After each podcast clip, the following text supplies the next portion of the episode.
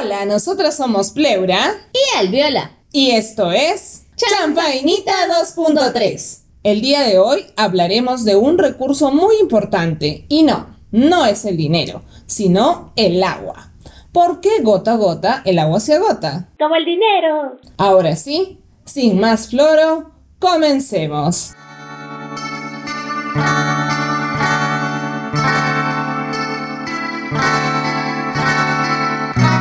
Los ríos en el mundo son la mejor muestra de la calidad de ciudades que tenemos. La Paz tiene un río hermoso, lamentablemente contaminado. Y la intro del día de hoy pertenece a uno de nuestros cantautores favoritos bolivianos, quien es considerado como uno de los mejores cantantes de música social de su país y que con su creatividad nos cuenta historias sobre su patria, de una realidad que muchos ignoran, tal como sucede aquí en el Perú. Y estamos hablando de Luis Rico. Pero ustedes, chanfainitas, se preguntarán, ¿por qué Plebra y Alviola nos vienen a hablar del agua? ¿Es que se han convertido en activistas? Lo que sucede es que hasta el día de hoy, que estamos grabando 12 de noviembre del 2021, en la ciudad de Glasgow se está celebrando la sexta conferencia de las partes de la Convención Marco de las Naciones Unidas sobre el Cambio Climático, o COP26. ¿Pero qué es la COP26? Pues es una conferencia donde asisten diferentes representantes de los países que adoptaron el Acuerdo de París, el cual tiene por objetivo combatir el cambio climático y adaptarse a sus efectos. Y es a raíz de ello que queremos resaltar la importancia de las ODS, u Objetivos de Desarrollo Sostenible, en particular del número 6, el cual está relacionado con el agua ya que sin ir muy lejos, la pandemia nos ha hecho dar cuenta de la importancia del saneamiento y el acceso adecuado al agua limpia para prevenir enfermedades, ya que como hemos visto, una de las medidas para evitar la propagación del bicho fue el lavado de manos. Y bueno, cabe mencionar que viendo las noticias el año pasado, justo veía en un reportaje dominical de estos noticieros, que iban a un lugar de la capital, imagínate, de nuestra capital Lima, ciudad, eh, era un pueblo joven, pero justo la reportera preguntaba a varias personas que vivían en esta zona y ellos, imagínate que no contaban con este recurso tan importante como el agua, ¿no? Entonces la señora le decía a la reportera de que, claro, ¿cómo era posible de que el gobierno no se preocupara por ellos? Porque Estamos en plena pandemia, en plena cuarentena y no tenían lo más básico para, digamos, hacer su aseo personal. Incluso lo más básico que es el lavado de manos, tan importante, ¿no? Claro, y ahora imagínate, si vemos esta situación que se está presentando en la capital, cómo estará en los demás departamentos del Perú, ¿no? Y eso también está involucrado un poco también a nosotros, ¿no? Porque conseguir las ODS requiere la colaboración tanto de los gobiernos, el sector privado, la sociedad civil y bueno, como ya mencionábamos, todos nosotros como ciudadanos, para que de esta forma podamos asegurar que dejaremos un planeta mejor a las generaciones futuras. Claro, y es que aunque suene cliché, pero cada uno de nosotros desde nuestras trincheras podemos hacer algo. Aunque nos parezca solo un granito de arena, a veces insignificante, de poquito en poquito se puede lograr mucho. Y bueno, ya viéndolo ya desde el punto de vista de América Latina, pues este se está encaminando rápidamente para la consecución de los objetivos del milenio. Pero todavía hay retos por cumplir, como aumentar el acceso de agua a las 24 horas del día, ya que también eso vemos de que otros departamentos ni siquiera tienen las 24 horas la disponibilidad de abrir su caño, ¿no? Y siempre encontrar este recurso tan vital, ¿no? Es más, hasta son horarios que fluctúan demasiado que estás ahí a lo que con fe, con la moneda, ¿no? Si es que tal vez hoy día me toca, me toca bañarme o tal vez no, porque no, no tengo ni siquiera agua para poder tomar mi desayuno normal. Entonces, ¿de qué estamos hablando, no? Y eso también hay que tener en cuenta la calidad que debe de tener este recurso, ¿no? Ya veíamos este, una noticia bastante que sonó bastante en su tiempo, que fue en el departamento de Arequipa, que tuvieron problemas con el agua, ¿no? Que comenzó a caer de los grifos con un olor y un sabor particular. Y pues a estas alturas, en estos años, ver ese tipo de problemas, pues es bastante preocupante. Claro, y eso, bueno, trae mi memoria. Cuando yo era niña, yo recuerdo de que no me gustaba el agua. Entonces, ¿qué es lo que hacía para cuando me antojaba de tomar agua, por así decirlo? Pues tomaba agua del grifo, literal, agua cruda. Y tenía un sabor bastante agradable en esa época, ¿no? Estamos hablando de hace unos 25 años atrás aproximadamente. Pero ahora es imposible, o sea, que yo vaya a abrir el grifo y me vaya a tomar agua del caño, ¿no? Entonces, eso es algo, una realidad que no estamos hablando de 100, 50 años, sino más o menos aproximadamente, les comento esto, de hace 25 años, ¿no? Cuando yo era niña. Sin perder nuestra esencia de chanfanitas, pues vamos a poner a raíz del tema que estamos tratando en este episodio, pues algunas películas que hablan de este recurso, de su importancia y de, desde diferentes enfoques, ¿no? Y comenzaremos este segmento con una película animada que es Rango. Y bueno, es una película producida por Nickelodeon y que consiguió el premio Oscar en el 2012 en la categoría de Mejor Película de Animación. Y seguramente que muchos de ustedes ya la han visto. Y si no, bueno, ahí se las recomendamos. Está en Netflix, pueden verla ahí. Y bueno, trata de que un pueblo pues está en crisis ya que el contenedor de agua que tiene el banco cada día disminuye. Después de descubrir que la reserva del agua del pueblo es simplemente un bidón almacenado en el banco de la ciudad y que ya está casi vacía, uno de los personajes pues exige a Rango investigar este asunto, ¿no? Y es acá que se dan con la sorpresa que quien está detrás de todo esto pues era el alcalde. Claro, y acá entramos en el tema de que de quién es el agua, ¿no? Porque prácticamente veíamos en esta película Rango y también en otra que es Mad Max, que quienes son los que poseen este recurso también son aquellas personas que tienen más poder. Y es que es un recurso tan básico, todos lo necesitamos, y por el beneficio simplemente de algunos pocos vas a privar de este elemento a todas las personas que lo necesitamos, ni siquiera es, es un lujo, pero prácticamente estas dos películas nos lo hacen ver así. Exacto, sí, y me hace recordar un documental que yo vi en algún momento en el que mencionaban que todos los seres humanos vamos a estar rapados por el tema de que no va a haber ¿no? este recurso o va a ser tan escaso que pues vamos a tener que reducir algo tan básico de nuestra rutina diaria. Imagínate, ¿no? O sea, no tener cabello ni pelo para, para no gastar, consumir el agua. Exacto, plebe. Y eso es preocupante, ¿no? Y es que también vemos en Rango, ¿no? Como este, el alcalde le menciona a Rango en un momento que al ver el, este desarrollo que se está generando paralelamente a este pueblo que está en crisis, pues está prácticamente, es, es un desierto y al lado de él se está creando pues una ciudad con con pasto, con, con tanta flora y cuando ellos están sufriendo de, Con exceso de uso del agua y mientras que en ellos escasea. Claro, y él menciona, ¿no? Que él ha aprendido un par de cosas, entonces tú dices, pues wow, ¿no? O sea, que haya llegado hasta ese nivel, claro, en su universo, y haya tomado el ejemplo de, de nosotros mismos, ¿no? De desperdiciar de esa manera este recurso cuando hay otra, otros, otros seres que lo necesitan, ¿no? Claro, quizás vivir tantos años no sea al final tan bueno. bueno, y otra de las películas que tenemos que mencionar es Erin Brockovich, una mujer audaz. Y bueno, es una película protagonizada por una gran actriz que es Julia Roberts, ¿no?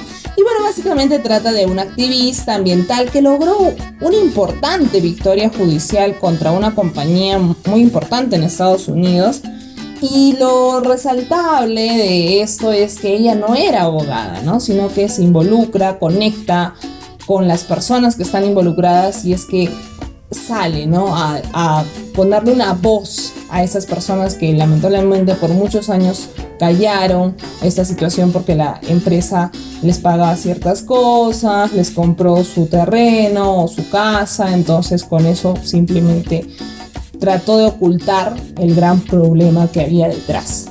Sí, y es que acá con esta otra película vemos ¿no? otro enfoque que también está muy implicado con este recurso, que esta compañía simplemente lo que hacía era liberar este contaminante en estos este, diferentes cuerpos de agua, y no hacerse responsable en ningún momento, ¿no? Y sin ver más allá de que esa contaminación pues estaba afectando no solamente a todas estas personas que vivían en esta ciudad, sino que también afectaba sus alimentos, afectaba los mismos animales, ¿no? Y ahí también vemos de cómo, ¿no? Nos podemos involucrar en este tipo de, de situaciones que se dan, porque como decía Pleura, Erin ni siquiera estaba relacionada de alguna forma con, esta, con este pueblo, con esta ciudad, y que lo que simplemente hizo el cambio fue que ella se puso bien los pantalones y dijo vamos a hacer el cambio, pues porque a pesar de que no eran personas que conocía, pero sentía como que ese tipo de responsabilidad con, con los que son similares a ella, ¿no? Claro, con sus pares. Con sus pares. Exacto, y a mí cuando vi la, la, película y el saber que está basada en un hecho de la vida real, me impactó muchísimo porque decía cuánto puede llegar la, la ambición de los seres humanos, ¿no? El dejar de lado la vida, la salud de otro ser humano simplemente por tu ambición a más poder, a más dinero. Y de verdad que sí me hizo cuestionar mucho, ¿no? de, de la humanidad. Pero ustedes se preguntarán, ¿qué podemos hacer como simples mortales? Bueno, mis queridos y estimados chanfainitas, hay iniciativas como Tejiendo Puentes que busca acercar a las personas e identidades que tienen la misión de generar un impacto social y ambiental en el Perú. Así que si estás interesado en hacer un voluntariado o apoyar a alguna de estas organizaciones, te contamos que Tejiendo Puentes lo tiene categorizado de acuerdo a las ODS de tu interés. Entonces ahí les vamos a dejar el link de, en la cajita de descripción en YouTube para que ustedes puedan ver y también aportar ese granito de arena que mencionábamos anteriormente. Claro, chofeñitas, todos podemos ser voluntarios. Exacto. Ahora, muchas veces hemos recibido charlas desde niños, pero como decía mi abuelita, nos entra por una oreja y nos sale por la otra. Entonces, acá conversando con Alviola, surgió una idea a raíz de esto y de que debíamos de proponer algo viable. Claro, y es que nosotros vemos que, bueno, ¿no? ¿Quién ha participado alguna vez de este tipo de charlas que nos dan ya en nuestros colegios o institutos o ya en la universidad, ¿no? Hasta en el mismo trabajo. Y ¿Qué hemos visto nosotras? Que cuando hay estas charlas, si bien hay algunas veces de que nos dan como que una retroalimentación al final de estas, o nos hacen un tipo de evaluación después de un tiempo, pero generalmente estas propuestas mueren ahí, ¿no? Y nosotros nos poníamos a pensar, a pensar con Pleura, pero ¿qué podemos hacer para que esto como que continúe, ¿no? O sea, si bien comenzó en esta iniciativa con la charla, pero que siga y que haya un resultado más demostrable, más visible y que veamos de que realmente se está haciendo un cambio, ¿no? Y es que nosotros proponemos, acá está nuestra propuesta de hacer un tipo de promoción de uso eficiente del agua desde los niños de inicial hasta tercer año, ya que, bueno, eh, un poco también aportamos en esta propuesta parte de la experiencia de Pleura, como también la mía, y bueno, yo por carrera conocí ahí un par de ingenieros que me comentaban este tipo de situación que había surgido en otros países. Y me comentaba de que hicieron una campaña tan fuerte en estos infantes que lo que vieron fue de que ellos, estas propuestas no simplemente quedaban en ellos, sino que pasaban a su familia y mediante su familia, pues también ellos ayudaban a que estas prácticas, buenas prácticas, se repliquen en otras familias. Entonces me pareció muy interesante que aunque suene muy a cliché esta frase, pero los niños son, los son el futuro del país y estas generaciones que nosotros estamos dejando, pues es mejor que ya sepan la importancia de este recurso, que es limitado y que nosotros podemos hacer el cambio. Claro, por supuesto. Entonces, más o menos la propuesta sería así. En marzo, los, acá en el Perú, los estudiantes retornan nuevamente a clases. En marzo se iniciaría en la segunda semana aproximadamente, porque siempre las dos primeras semanas son de adaptación, sobre todo en los niños de inicial. Entonces, la quincena de marzo se empezaría con la, las charlas, pero ojo, no sería a los niños, estos agentes externos que vendrían a dar estas charlas ya un poquito más especializadas de concientización, irían a los profesores a capacitar. Y los profesores, que obviamente conocen mucho más a sus estudiantes, saben cómo llegar a ellos, pasarían a hacer la réplica, ¿no? Entonces, en un periodo aproximadamente de dos semanas se estaría dando, porque no es que todos los días le vamos a a los niños, ¿no? Sino que sea como que algo que vaya involucrándolos poco a poco. Y entonces pasadas estas dos semanas, que ya estaríamos hablando de abril, recién se llevaría a cabo como que no vamos a llamarle evaluación porque evaluación tú le dices al niño y el niño ya se estresa, los papás se estresan, no. Ahora hay herramientas como el Kahoot que te permite evaluar a los estudiantes pero de manera muy lúdica. Entonces se elaboraría un Kahoot obviamente en conjunto con estos agentes externos que han ayudado a las charlas de concientización y de esa forma los profesores o de repente los mismos agentes enseñarles también para que puedan hacerlo de manera muy lúdica y muy bonita, ¿no? Entonces, los niños entrarían pues a, realizar en un tiempo determinado, incluso se pueden hacer desafíos entre ellos para ver cuánto han aprendido cada uno y luego, pasado eso, se llevaría la primera evidencia, ¿no? Para poder hacer como que el antes y el después. Y ustedes se preguntarán, ¿cuál sería esta evidencia? Es algo que todos tenemos en casita y que no nos va a costar nada tomarle una fotito y es el recibo de agua. Entonces en el recibo de agua siempre aparece pues no la cantidad de eh, centímetros cúbicos que has consumido, ¿no?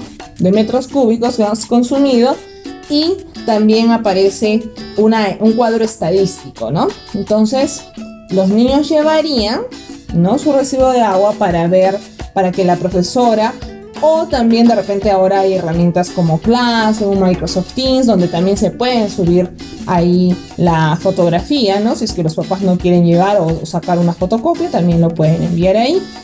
Y los niños de esta manera, pues podrían evidenciar de cómo va a ser el inicio en abril.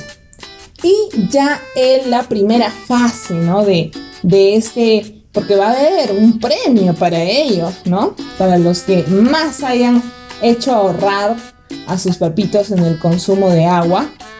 Entonces ya en julio, regresando de, bueno, ellos normalmente salen en julio de vacaciones y regresan en agosto, por lo general, en la mayoría de colegios que trabaja de manera bimestral. Entonces en el mes de agosto ellos llevarían nuevamente o mandarían la evidencia de el recibo de agua donde se podría ahí verificar si realmente ha habido una disminución en la cantidad de uso de, del agua, ¿no? En casa. Claro, y esta, estas charlas estarían sobre todo enfocadas en pequeñas prácticas como por ejemplo el higiene personal o también algunas actividades que estén ligadas que usen agua. Por ejemplo, lavado de los trastes, o tal vez de la ropa, o tal vez el del auto, ¿no? Que vemos muchas veces de que ahí también se gasta bastante agua. Entonces, lo, a lo que queremos llegar nosotras es de que el propio niño tal vez vaya hasta donde sus padres y le diga, alto papá, estás gastando mucha.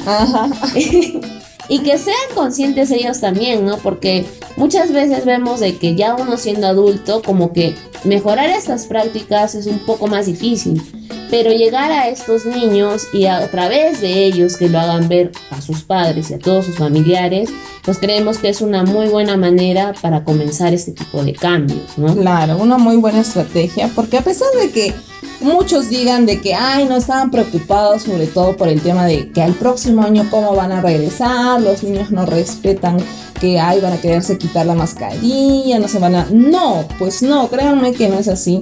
Lo he visto muchas veces, me han contado muchas veces, pero sobre todo lo he evidenciado yo con mis propios ojos. Y es que sí, o sea, tú le dices al niño, hace esto de esta forma o haz aquello o no hagas esto y el niño a sus profesores sí les hace caso. ¿Por qué? Porque para ellos, sobre todo cuando son pequeñitos en los primeros grados, pues ven a, su profesor o profesora como un héroe, ¿no? Como el que lo sabe todo. Entonces, eh, ellos llegan a casa con una actividad, una tarea que tengan que hacer y le dicen, no, la Miss me ha dicho que tengo que hacer, tengo así que hacerlo. Y el papá o la mamá le dicen, no, pero también puedes, no, no, no, no, mi Miss me ha dicho así. Y de verdad que a veces genera conflicto, ¿no? Entre padres y, maestros porque es como, ay, pero mi hijo, pero es que en realidad sí, o sea, los niños cuando están pequeñitos, de verdad que así idolatran, son sus así como figuras de K-pop o idols, así ven los niños a sus profesores, ¿no? Entonces, por eso es que queremos empezar desde muy pequeño, ¿no? Esta concientización para que cuando llegado el momento y estos niños se conviertan en adultos, ya pues sea algo innato, ¿no? Esa concientización pues fluya, fluya de ellos y van a seguir pasando a otras generaciones y así sucesivamente. Exacto, plebra. Y bueno, vale también este resaltar que adherido a este proyecto, pues también vendrían a estas pequeñas como que mini actividades, ¿no? Por ejemplo, un periódico mural en el que se pueda demostrar de manera mejor todavía visualmente claro. cómo va siendo el avance de, de este ahorro, ¿no? De agua de cada uno de los niños, ¿no? Porque sabemos, ¿no? También ahí, por nuestra personalidad, también podemos ser un poco competitivos. Entonces, el apoyar este tipo de actividades o este tipo de estrategias. Estrategias, exacto. Entonces, ¿no? Para que también ellos evidencien, ¿no? Que realmente está viendo un cambio en sus casas. Muy aparte que los papis vamos a ver que eh, tal vez podemos eh, hacer este un tipo de ahorro también por el gastar mucho menos agua, ¿no? Entonces, que sea algo más visual, que ellos puedan también ver de que esto no solamente trae beneficios a todos por recuperar o cuidar este recurso, sino que también puede traer otros beneficios como por ejemplo decíamos el ahorro de dinero, tener mejores prácticas, sentirse también uno mejor consigo mismo y sobre todo también que los niños lo sepan, ¿no? Exacto. Sí, sobre todo ellos, ¿no? Porque como tú mencionabas, ellos van a estar en las futuras generaciones presentes, ¿no? Entonces es muy importante empezar desde pequeños, ¿no? Y claro, no, mañana más tarde, quién sabe, también esto se podría replicar con ya los diferentes grados superiores, ¿por qué no? Pero queremos... Claro, de repente con algunas empresas aliadas que estén involucradas, ¿no? Con eh, alguna de las ODS o específicamente con la número 6, pues podría darse, ¿no? Sería un buen incentivo, ¿no? Así como en algún momento en algunos países han planteado, ok, vas manejando tu bicicleta y al trabajo y te damos un bono adicional, ¿no? Entonces me demuestras que has hecho un ahorro de agua en este último semestre y también te damos tu bono por preocuparte, ¿no? Por el futuro de nuestro planeta. Sería un buen incentivo. Sí, también. Y bueno, chanfeñitas, no podemos dar por terminado este episodio sin dejarlos con una frase que los invite a la reflexión. Y en esta ocasión viene de nuestro queridísimo Gandhi, la cual es, hay suficiente agua para la necesidad humana, pero no para su avaricia. Para finalizar este episodio del día de hoy, no podemos olvidarnos de nuestros saludos correspondientes. Un saludo en especial para Fernando del Vino y también para todos nuestros chanfainitas que nos escuchan desde Arequipa, Lima, Trujillo, Chiclayo, Moquegua y de todo el Perú y también del extranjero. Gracias por acompañarnos en este nuevo episodio y no se olviden de seguirnos en nuestras redes sociales como YouTube, Instagram, TikTok Facebook. ¡Ahí los vidrios! ¡Chau, pues!